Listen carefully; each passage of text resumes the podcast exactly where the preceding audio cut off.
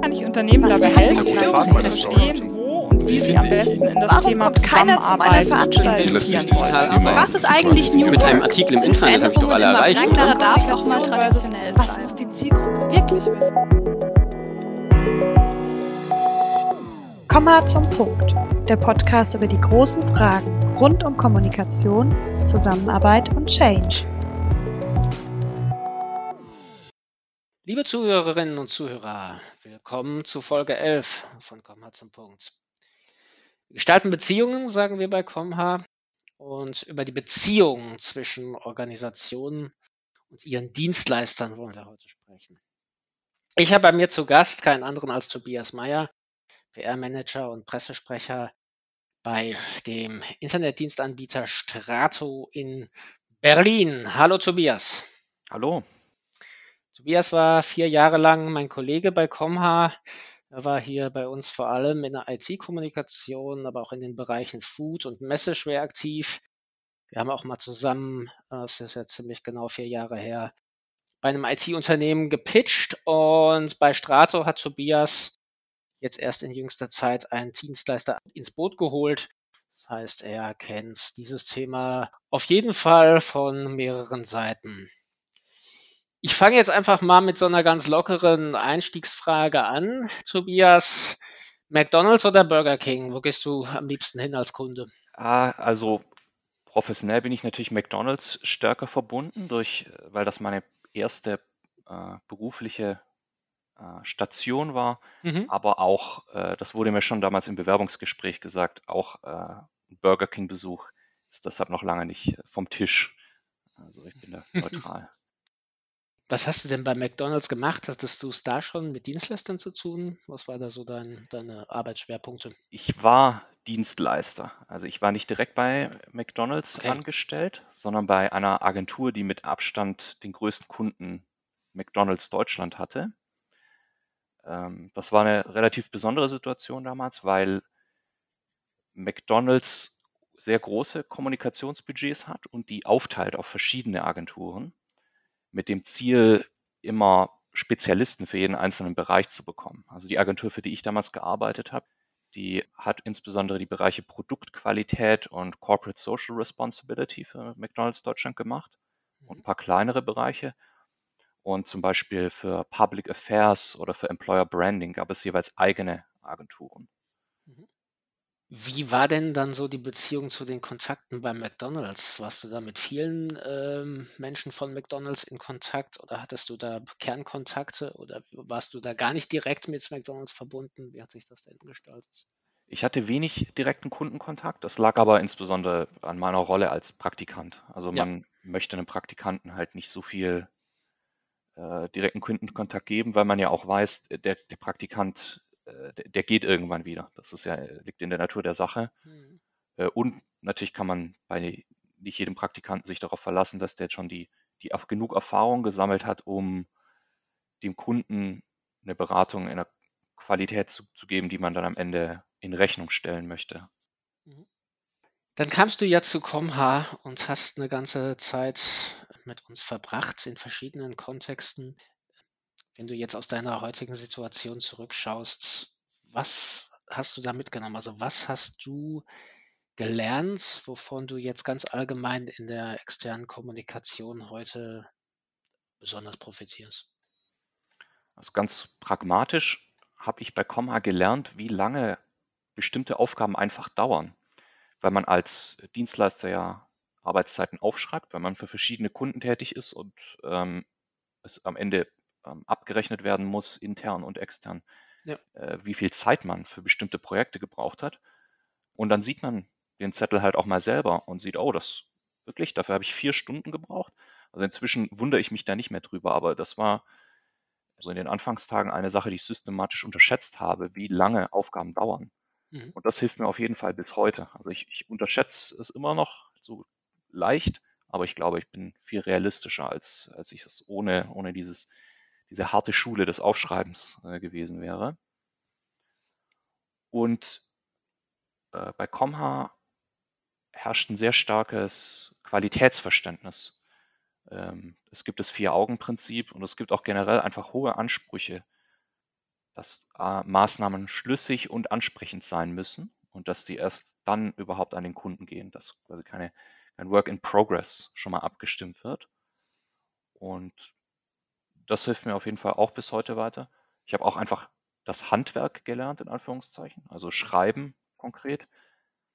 Und das hilft beim Schreiben bis heute natürlich. Das hilft aber auch beim, beim Redigieren von Texten, die andere geschrieben haben. Mhm. Und was man als, als Agenturmensch, als Berater auch mitnimmt, ist so eine gewisse Flexibilität, was, was Standpunkte angeht. Also man bearbeitet Themen aus verschiedenen Richtungen. Äh, es gibt Megatrends wie Digitalisierung zum Beispiel, die ich für verschiedene Kunden bearbeitet habe, aber mit ganz verschiedenen Unterthemen und die hatten dafür jeweils andere Produkte, Dienstleistungen, Standpunkte. Und da ist nicht unbedingt dann einer richtig und einer falsch, sondern man lernt quasi ja verschiedene Sichtpunkte auf ein Thema auch einzunehmen. Mhm. Ja.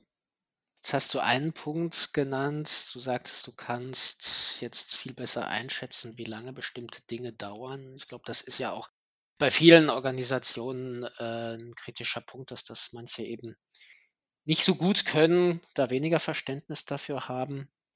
Was ist denn so das, wenn du jetzt heute aus deiner jetzigen Situation draufschaust, woran mangelt es denn auf Dienstleisterseite oft an Verständnis? Oder wo tun wir uns häufig schwer, uns in die Köpfe unserer Auftraggeber reinzudenken? Was sind da so mhm. kritische Punkte?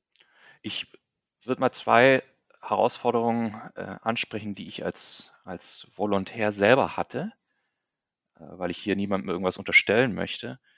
Also einerseits fällt es einem, glaube ich, als Dienstleister manchmal schwer, noch offen zu sein für das gleiche Thema, weil man halt so das Gefühl hat, ja, komm, Digitalisierung, das habe ich doch schon fünfmal äh, bearbeitet. Mhm. Ja, du musst mir jetzt nichts mehr erzählen über Digitalisierung. Aber ähm, am Ende muss man immer noch die Verknüpfung hinkriegen zu dem Kunden, zu seinen Dienstleistungen und Produkten, zu seiner Unternehmensphilosophie und so weiter. Und das geht eben nur, wenn man wirklich sich nochmal neu drauf einlässt und nochmal detailliertes Produktwissen sich drauf schafft. Ähm, und ein zweiter Punkt, also ich habe als Volontär anfangs gerne den Fehler gemacht und habe Briefing sehr wörtlich genommen. Ich glaube, dass Annette das in einer früheren Folge vom Comha Podcast mal erwähnt hat, dass wenn ein Kunde kommt und sagt, ich möchte eine Pressemitteilung geschrieben, dass man dann durchaus auch mal einen Schritt zurück machen kann und fragen kann, warum? Also ist die Pressemitteilung hier wirklich das Mittel der Wahl? Äh, und nicht einfach losläuft und sagt, der Kunde möchte bis heute Abend die Pressemitteilung, so, wir fangen jetzt an mit der Redaktion, sondern nochmal taktisch bis strategisch darüber nachdenkt. Gleichzeitig möchte man den Kunden natürlich auch nicht geringschätzen oder wie ein Kind behandeln, so nach dem Motto, ich weiß viel besser, was mhm. du eigentlich möchtest als du selber diese Balance äh, ist schwierig aus meiner Sicht. Ja, ich glaube, du sagst, auf der einen Seite hat man als Dienstleister so einen leichten Hang zur Selbstüberschätzung, was bestimmte Themen angeht, weil man glaubt, man kennt sie schon. Auf der anderen Seite fehlt es dann doch manchmal, den Schritt zurückzumachen und das Ganze mit ein bisschen Distanz zu betrachten. Aber prinzipiell sind wir ja mit äh, unseren Auftraggebern auf Augenhöhe Sparingspartner. Das heißt, wir sitzen in einem Boot ich glaube, da hilft es dann, sich immer wieder zu vergewissern, dass man eben im gleichen Boot sitzt und da halt eben die Balance schaffen muss und sich dann auch immer wieder vor Augen führen muss, was sind die, die Ziele meines Kunden. Und wir wollen ja zusammen mit dem Kunden seine Ziele bestmöglich erreichen. Genau, und man muss sich auch immer vor Augen führen, es ändert sich ja auch vieles wahnsinnig schnell. Mhm. Also nur weil ich vor einem Jahr up-to-date war, kann es, also es kann durchaus sein, dass inzwischen sich bei dem Thema einiges getan hat. Unter uns gesagt. Wie lernen wir voneinander? Wie bleiben wir am Puls der Zeit? Und wie entwickeln wir uns weiter? Wie bleiben wir beweglich? Das sind Fragen, die bei der zweiten Collaboration Conference Rhein-Neckar am 29. September 2022 im Zentrum stehen. Unter dem Motto Kooperationskultur die lernende Organisation als Innovationstreiber, kommen erneut spannende Gäste in die Design Offices in Heidelberg. In familiärer Atmosphäre sprechen wir über Themen wie lebenslanges Lernen und wie wir das in den Arbeitsalltag integrieren, über neue Formen der Zusammenarbeit, über Netzwerken, über Formate für den Wissensaustausch, über Silos hinweg. Die Konferenz lebt von den interaktiven Formaten, von agilen Lernprozessen über Innovationstechniken, Effectuation zu Feedback und Werten bringen wir praktische Instrumente für die Zusammenarbeit mit. Für die Beispiele aus der Praxis sorgen Vertreterinnen von Continental, Bertelsmann University und dem Industrienetzwerk Ruhr-Ost und noch vielen weiteren. Wie schon bei der letzten Collaboration Conference steht das Netzwerken und der Austausch der Teilnehmenden im Zentrum. Denn so können wir am besten voneinander lernen. Auf der Homepage collaboration-conference.de finden Sie alle Informationen zum Programm und zur Anmeldung. Aktuell gilt das Early Bird Ticket. Es lohnt sich also, sich schnell ein Ticket zu sichern. Wir sehen uns auf der Collaboration Konferenz Rhein-Neckar am 29. September 2022. Bis bald!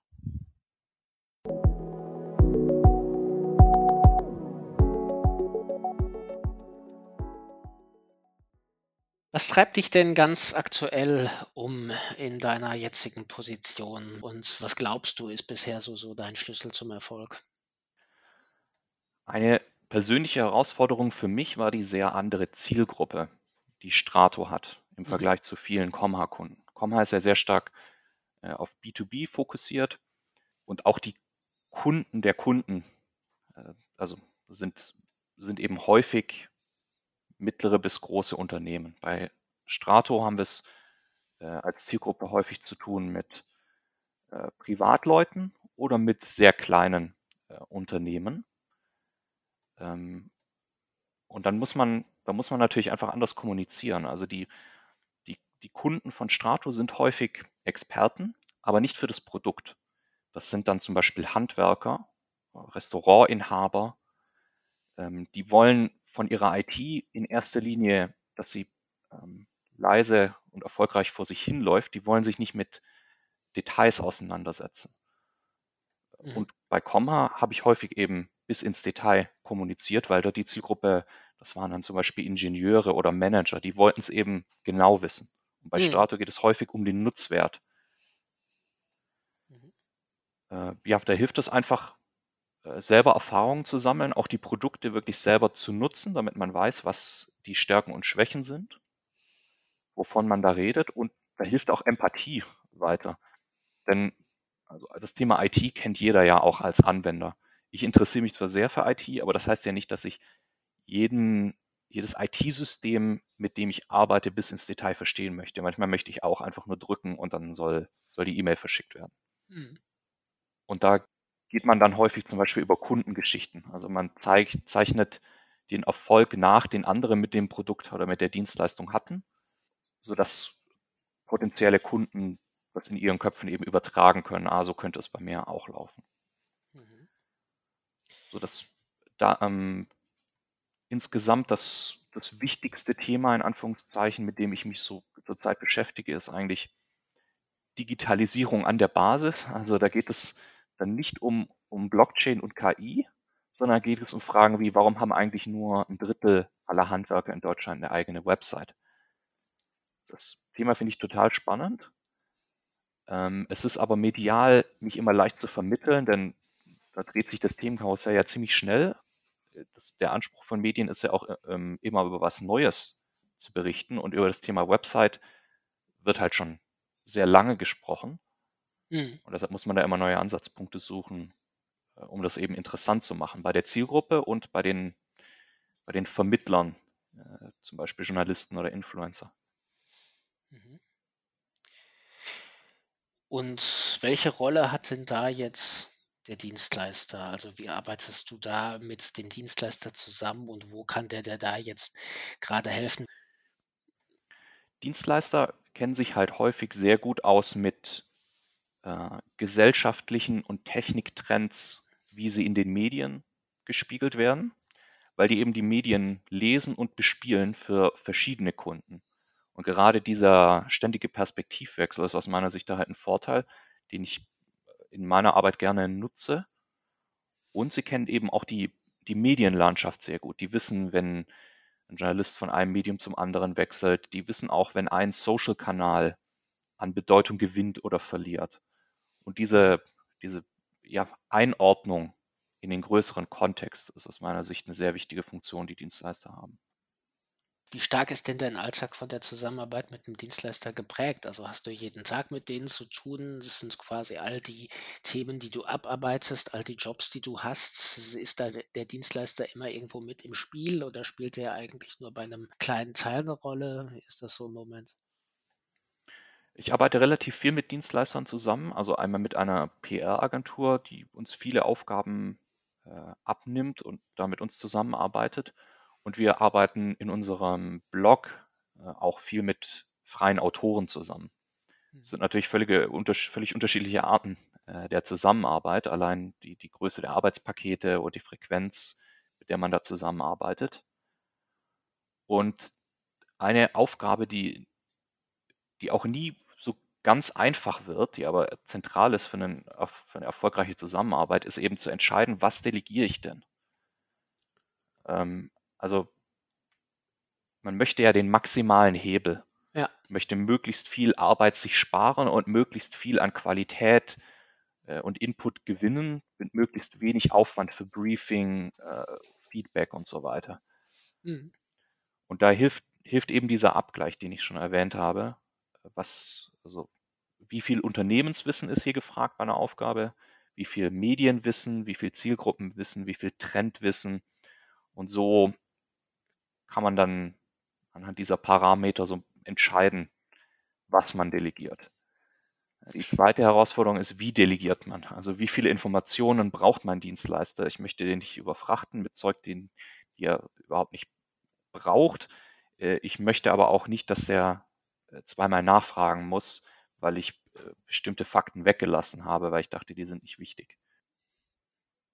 Wie gut bist du darin und wie schnell wird man gut darin, das wirklich abschätzen zu können? Also ein Gefühl dafür zu entwickeln, wie viel Unternehmenswissen hat mein Dienstleister aktuell, wie viel Trendwissen hat er? Macht es überhaupt Sinn, ihn mit dieser oder jener Aufgabe zu betrauen? Ich denke, dass mir da meine äh, Agenturerfahrung auch weiterhilft, weil ich eben die andere Seite kenne. Ähm, und es hilft natürlich jedes jedes Produkt in Anführungszeichen, das man gemeinsam umsetzt, jede Maßnahme, jeder Text, äh, um, um nochmal neu einzuschätzen, wie das jetzt lief. Äh, man muss sich natürlich immer wieder die Zeit nehmen, da auch drüber nachzudenken. Und also ich glaube wirklich perfekt wird das nie laufen. Es wird immer wieder Fälle geben, wo ich äh, etwas rausgebe, wo ich mir hinterher denke, ich äh, hätte das besser selber gemacht oder eben den umgekehrten Fall, wo ich mich hinterher, mich hinterher ärgere, dass ich das Thema selber umgesetzt habe. Gibt es denn Momente, wo du dir dann vielleicht manchmal denkst, ach, äh, eigentlich brauchen wir den Dienstleister gar nicht? Eigentlich nicht, schon allein aufgrund der, der Menge der Arbeit, die wir umsetzen müssen. Das wäre alleine nicht zu schaffen. Und ich glaube, dass auch wenn der Prozess mal schmerzhaft ist, dass dann trotzdem das Ergebnis davon profitieren kann. Mhm. Also wenn unterschiedliche Perspektiven aufeinanderprallen, dann ähm, verursacht das erstmal Chaos, das verursacht Aufwand. Ähm, man hat aber hinterher im Idealfall auch was gewonnen. Also auch die, auch aus dem Scheitern kann man im Idealfall noch was mitnehmen. Okay, ich meine, du wendest natürlich auch Zeit für den Dienstleister selbst auf und äh, diese Zeit stellt er dir dann immer in Rechnung. Das ist ja auch ein Punkt, wo äh, oftmals in Organisationen dann welche sagen, naja, also äh, ich habe jetzt ein strukturiertes Briefing äh, zusammengestellt, dafür lange gebraucht, dann habe ich, äh, dann habe ich lange mit denen telefoniert, dann haben sie noch zweimal nachgefragt und jetzt muss ich mit der Abstimmung dieses Produkts, das Sie mir geliefert haben, äh, da muss ich mich jetzt wieder dahinter klemmen. Was, was steckt da für ein Problem dahinter, deiner Meinung nach? Wo drückt da der Schuh in solchen Zusammenhängen? Also zunächst mal sehe ich mich auch in der Mitverantwortung als Kunde dafür zu sorgen, dass die Zusammenarbeit gut läuft. Also man kann die, die Verantwortung an der Stelle nicht auf die eine Seite komplett abschieben. Hm. Ähm, Es ist aber natürlich schon so, ähm, Agenturen sind häufig so eine Art Blackbox. Äh, abhängig davon, wie häufig man, wie eng mit denen zusammenarbeitet, sind die Prozesse schwer durchschaubar. Man wirft oben ein Briefing rein und unten kommt ein erster Entwurf für eine Pressemitteilung beispielsweise raus. Und insbesondere, wenn das Ergebnis dann mal nicht so ist, wie man das gerne gehabt hätte, äh, kommt, fragt man natürlich schnell, ja, was, was dauert denn da so lange? Warum ist das so teuer? Dazu kommt, dass manche Menschen eben einfach sehr stark auf einer persönlichen Ebene operieren. Und man muss eben vermeiden, dass, dass Sachen persönlich genommen werden. Also äh, wenn man dann zum Beispiel als Dienstleister in der undankbaren Situation ist zu sagen, ja, jetzt haben wir schon zwei Abstimmungsrunden hier gemacht für diesen Text. Ähm, das, das ist das, was in der Pauschale inklusive ist. Ab jetzt muss ich quasi zusätzlich nachberechnen. Äh, dann, dann muss man eben von dieser Ebene wegkommen, was nach all dem, was wir zusammen durchgemacht haben, stoppst du hier die Uhr mit. Äh, es ist doch illoyal. Mhm. Man muss, man muss auf, auf, auf eine professionelle Ebene einfach kommen, damit beide wissen, woran sie sind. Mhm. Und als drittes kommt noch hinzu, für manche Dinge zahlt man halt gerne und für manche nicht so. Das kennt ja jeder aus der persönlichen äh, Erfahrung. Ähm, und für Erfolge zahlt man gerne, also für ein schickes Event, wo die DPA auftaucht, klar, da, da macht der Kunde gerne den Geldbeutel auf. Äh, aber wenn man zum Beispiel indirekt die Buchhaltung des Dienstleisters mitbezahlen soll, dann fehlt, das, fehlt da das Verständnis. Ja. Wobei man natürlich auch sagen muss, am Ende ist es immer eine Mischkalkulation. Also am Ende bezahlt man als Kunde die Buchhaltung des Dienstleisters mit. Wer soll sie denn sonst bezahlen? Mhm. Genau. Über das Thema Geld werden wir gleich nochmal sprechen. Vielleicht gehen wir jetzt in der Beziehung zwischen den beiden nochmal an den Anfang zurück. Die Beziehung äh, zum Dienstleister beginnt ja letztlich schon vor, bevor irgendwelche Verträge unterschrieben werden, in ersten Vorgesprächen, wenn man sich irgendwo kennenlernt und die einen, der Dienstleister hat bestimmte Gedanken, der hat natürlich auch bestimmte Wunschkunden, für die er schon lange arbeiten möchte. Ähm, der hat attraktive Ausschreibungen. Äh, das, die Organisation, die beraten werden möchte oder die eine Agentur sucht, die hat bestimmte Ansprüche und natürlich auch bestimmte Gedanken. Klassisch ist natürlich für uns dann immer der Pitch als Situation, wo es dann zu einer Zusammenarbeit kommt oder auch nicht. Wenn du das Wort Pitch hörst, was, was geht dir da als erstes durch den Kopf? Mhm. Ja, ich kenne ja beide Seiten und deshalb weiß ich, dass für beide Seiten ein Pitch eine absolute Ausnahmesituation ist. Also ich verbinde durchaus mit einem Pitch auch Stress. Mhm. Äh, für den Dienstleister, der geht stark in Vorleistung. Äh, Pitches werden häufig nicht bezahlt. Wenn sie bezahlt werden, äh, dann nicht besonders gut. Also jedenfalls nicht so, dass man eins zu eins alle Stunden abbilden könnte, die man verwendet dafür. Und man steht natürlich vor der Aufgabe, viele Informationen extrem zu verdichten, weil auch die Zeit vor Ort oft bewusst sehr knapp gehalten ist. Da muss man in einer halben bis ganzen Stunde äh, komplett abfeiern, was man gerne im nächsten Jahr gemeinsam umsetzen möchte und muss Appetit auf mehr machen. Nach dem Motto, wo das herkommt, gibt es noch viel mehr. Und das ist eine, eine echte Herausforderung. Mhm. Und als Auftraggeber bekommt man da so eine richtige Druckbetankung, weil man hört ja mehrere Pitches, so drei bis vier ist, glaube ich, ähm, so das, das Mittel. Und das ist schon sehr viel, weil man muss ja wirklich, wenn man am Ende den besten Dienstleister, also in dem Fall heißt das den am besten passenden Dienstleister, nicht den, das ist nicht eine objektive Skala von, von 0 bis 100. Äh, wenn man aber den am besten passenden Dienstleister auswählen möchte, dann muss man jeden dieser Ansätze einzeln verstehen und muss die fair vergleichen und beurteilen. Und das ist schwierig. Ähm, ja, deshalb ist ein Pitch für, für beide Seiten schwer, wenn die den ernst nehmen. Mhm. Äh, und wenn der Pitch dann vorbei ist, man hat ihn gewonnen oder nicht gewonnen, also ich kenne beide Situationen, ich habe schon Pitches verloren, habe schon Pitches gewonnen, äh, dann, dann schlagen auch wirklich die Gefühle hoch. Also das ist eine große Enttäuschung oder ein großer Triumph. Was würdest du da den Leuten raten? Also was wären so, so deine grundsätzlichen Tipps für einen Pitch? Es gibt glaube ich, so zwei wichtige Dinge, die ein, ein potenzieller Auftraggeber hören möchte. Er möchte sich erstens verstanden fühlen. Und das ist nicht immer einfach. Die, die Briefings äh, für, für Pitches, die Agenturen bekommen, sind oft mit heißer Nadel gestrickt. Da waren viele Köche beteiligt und der Kunde möchte aber äh, sich verstanden wissen. Mhm. Und dafür muss man sich Zeit nehmen, obwohl man natürlich immer als Dienstleister geneigt ist, möglichst viel Zeit sich zu nehmen für ein Feuerwerk an tollen Maßnahmen, die dann wirklich begeistern. Und diese, dieses Feuerwerk ist so ein bisschen der zweite Teil, auf den ich hinaus will. Der, der, der Kunde möchte solides Handwerk sehen. Der möchte sehen, aha, wir machen zehn Pressemitteilungen und drei Fachartikel oder so. Mhm. Und der möchte aber immer auch noch ein Bonbon. Und ich glaube, dass, dass diese Kombination aus, aus dieser soliden Basis, wir haben sie verstanden, wir setzen das um, das wird mit uns laufen. Da, da spielt auch einfach ein gutes Gefühl eine Rolle. Aha, hier, die haben das im Griff. Die haben das schon zehnmal gemacht. Wir machen so und so viel Abstimmungscalls pro Woche und führen so die Agenda.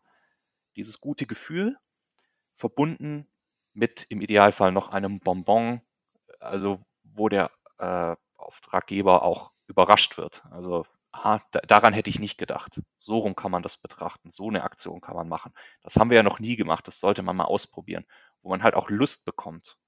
Mhm. Und diese Kombination gewinnt, glaube ich, dann den Pitch. Gibt es sonst noch irgendwas, was du anderen Unternehmen ähm, raten könntest, wo so, so, so der Schlüssel äh, ist, wirklich den passenden Dienstleister zu finden, der wirklich ganz genau zu den eigenen Zielen passt?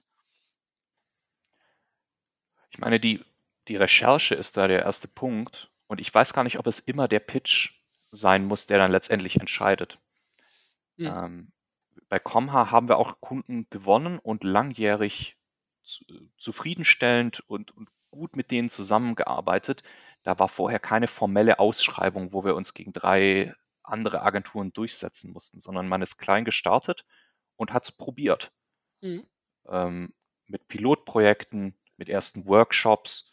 Und das hat auch den Charme, ähm, so ein Workshop, bei dem man erstmal festklopft, was möchte ich eigentlich als Kunde, was möchte ich kommunikativ erreichen. Von dem hat man was, auch wenn man sich später für einen anderen Dienstleister oder für gar keinen Dienstleister entscheidet. Und der Dienstleister hat auch was davon, denn diesen Workshop hat er als Produkt quasi verkauft. Also so ein, so ein gradueller Start ist für mich eine attraktive Alternative äh, zu, zu der klassischen Ausschreibung, insbesondere wenn man nicht vor der Herausforderung steht, wir müssen jetzt richtig loslegen. Mhm. Äh, wir, müssen, wir müssen nächstes Jahr Clippings um 30 Prozent erhöhen. Das ist halt manchmal auch der Hintergrund für eine Ausschreibung und dann ist natürlich dieser graduelle, gemütliche Start in Anführungszeichen vielleicht nicht das Mittel der Wahl. Aber wenn man sich, wenn man in der komfortablen Situation ist, sich jetzt wirklich einfach mal unverbindlich umzuschauen, dann ist es vielleicht auch eine schöne Sache eben, ja, klein zu starten und, und gemeinsam zu wachsen. Mhm. Das heißt also, Testprojekte wären so das, was eine attraktive oder was ein gutes Instrument sein kann. Genau. Äh, am Ende ist das natürlich auch wieder sowas wie ein Pitch. Äh, also der, der Dienstleister wird sich dann natürlich besonders viel Mühe geben mit dieser Pressemitteilung. Äh, aber das kann dem, dem Kunden ja auch recht sein. Ähm, und der, der Dienstleister lernt dadurch auch mehr über den Kunden. Ja, deshalb finde ich das eine schöne Option. Mhm. Ja, sehe ich ganz ähnlich. Kommen wir jetzt nochmal auf das Thema, was wir auch schon so angerissen hatten, in dem, was wir eben besprochen haben. Eine Volksweisheit sagt ja, über Geld spricht man nicht. Das jetzt stimmt oder nicht, sei dahingestellt. Aber wir reden hier über Geschäftsbeziehungen und die sind ganz wesentlich vom Geldverdienen geprägt. Wie streng oder wie stark sind die, deine Anforderungen an das Reporting? Wie Transparenz, wie transparent soll das sein? Ähm, was sind da so deine Gedanken dazu? Das ist wirklich ein Drahtseilakt, weil das Reporting ja auch wieder Aufwände verursacht, die dann auch wieder in Rechnung gestellt werden müssen. Am Ende ist es also immer ein Kompromiss. Wie sehr vertraue ich dem Dienstleister? Äh, also gehe, ich rede jetzt nicht von Betrug, sondern wie, inwiefern gehe ich da, wie stark gehe ich davon aus, dass der Dienstleister von alleine weiß, wie er Prioritäten setzen muss, wie, wo er seine Ressourcen für verwendet. Mhm. Und im Idealfall ähm, kommt man mit sehr wenig Reporting aus. Und ein stärkeres Reporting ist aus meiner Sicht immer eine, eine, eine Notlösung, in Anführungszeichen, also ein Weg, um gemeinsam sich zu verbessern, äh, um, ideal, um im Idealfall dann das Reporting wieder runterfahren zu können, wenn man merkt, jetzt läuft es besser. Es ist ja in den meisten Fällen so, dass ähm, generell Beratungsunternehmen, also angefangen von äh, McKinsey ähm, bis hin zu kleineren Unternehmensberatungen, wie wir es sind, diverse PR-Agenturen, nicht alle, aber die allermeisten rechnen ja, das ist das, das ganz klassische Modell nach, äh, nach Zeiteinheiten, das heißt in Stunden oder Tagessätzen. Tagessätzen ist eigentlich so das gängige. Und da gibt es jetzt einige, die sagen, naja, also kundenorientiert ist das jetzt nicht besonders, denn ich setze damit ja für mich erstmal den Anreiz, möglichst viele Zeitaufwände zu haben. Ich, auf der anderen Seite ist natürlich so, dass ähm, ich jetzt hier klassischen Fall, ich schreibe dir eine Pressemitteilung für 1200, 1500 Euro, irgendwie sowas in der Größenordnung diese Pressemitteilung führt jetzt bei meinem Kunden zu einer Veröffentlichung oder zu mehreren Veröffentlichungen, auf die hin er jetzt irgendwelche Millionenprojekte gewinnt. Dann hat er dafür einen sehr großen Wert. Also mein Anteil dafür ran ist ja jetzt irgendwie denkbar gering. Also es gibt ja, es gibt ja durchaus in der Literatur, und das wird wohl auch wohl praktiziert. Aus der Praxis kenne ich es jetzt noch nicht. Also das, das, diesen Ansatz, dass man sagt, okay, wir ermitteln zusammen den Wert meiner Beratungsleistung und auf der Grundlage dieses Wertes kalkuliere ich eben meine Preise, das heißt sozusagen meinen Anteil daran. Hältst du sowas prinzipiell für sinnvoll oder glaubst du, das Abrechnen nach Zeiteinheiten ist einfach das, das sicherste Modell? Es ist wahrscheinlich das sicherste Modell. Am Ende, ich habe es ja schon erwähnt, am Ende macht man als Dienstleister immer eine Mischkalkulation. Das Backoffice äh, des Dienstleisters muss mitbezahlt werden. Das Einlernen von, von neuen Kollegen wird irgendwie umgerechnet auf den Kunden. Das wäre anders ja nicht zu leisten. Und deshalb kann man natürlich sich viele Modelle überlegen, was dann letztendlich bezahlt wird. Frage, die Frage haben wir ja uns vorhin gestellt, was fühlt sich denn gut an ja. äh, zu bezahlen? Und da wäre es natürlich, also aus, aus Kundensicht sehr angenehm, direkt immer nur für Erfolge zu bezahlen. Ähm, das hat natürlich die Kehrseite, einerseits von einem höheren Risiko und die Mischkalkulation müsste dann anders aussehen. Das heißt, der Erfolg müsste deutlich teurer sein als ähm, bisher. Richtig. Denn da, da, darf man sich nicht in die Tasche lügen. Äh, nicht jede PR-Maßnahme, auch nicht jede gute PR-Maßnahme ist erfolgreich du hast das Beispiel mit der Pressemitteilung äh, erwähnt, die dann zu einem Millionenerfolg führt. Je nachdem, wie das Thema ist, kann man auch eine gute Pressemitteilung schreiben und an den richtigen Empfängerkreis senden und am Ende 0 bis 1 Clipping damit sammeln. Ja, genau. Ähm, das heißt nicht, dass die Pressemitteilung schlecht wär, äh, wäre, sondern vielleicht war das Thema einfach schwach.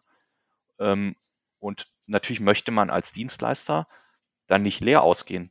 Sonst hatte wiederum der Kunde ja einen Anreiz, zu jedem Kleinkram drei Pressemitteilungen schreiben zu lassen, weil wenn die nicht abgedruckt werden, muss er sie auch nicht bezahlen. Also man muss da, muss da dann wahrscheinlich wieder einen Kompromiss suchen. Ja. Ja, da denke ich ähnlich. Also mich äh, umtreibt das Thema im Moment sehr, aber man sieht es ja auch von amerikanischen Anwaltskanzleien beispielsweise, die nur nach Erfolg bezahlt werden, was dann auch wieder teilweise ganz verrückte Anreize setzt. Ja. Ähm, jetzt kommen wir von der Zeit her schon so langsam in die Region, wo der Interviewer sagt, komm mal zum Punkt. Also äh, jetzt schauen wir einfach nochmal genau auf die Beziehung zwischen den beiden, zwischen Unternehmen und Dienstleister. Was sind für dich so die Charakteristika einer idealen Beziehung? Also was zeichnet die ideale Beziehung aus? Ähm, Vertrauen ist ein ganz wichtiger Punkt. Ich möchte eben nicht einen Dienstleister ständig kontrollieren, sondern ich möchte äh, mit dem guten Gewissen quasi Dinge delegieren, dass die, dass die zeitgerecht erledigt werden. Denn nur dann ist es als Kunde ja auch, ähm, macht das ja Spaß.